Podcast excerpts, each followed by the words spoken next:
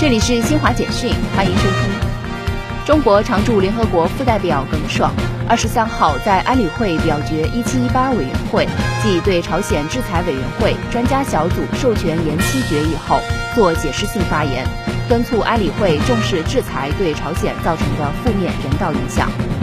朝中社二十四号报道。朝鲜近日进行新型潜水式攻击武器系统试验，旨在应对国家安全面临的严重挑衅。朝中社称，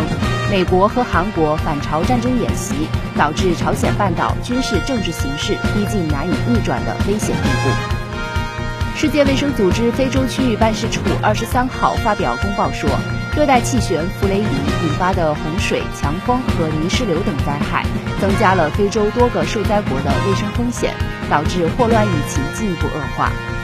美国宾夕法尼亚州立大学领衔的国际团队近日在美国国家科学院学报上发表论文说，他们识别出一个影响玉米根系优良性状的基因，将有助于培育更加耐旱、耐贫瘠的玉米新品种。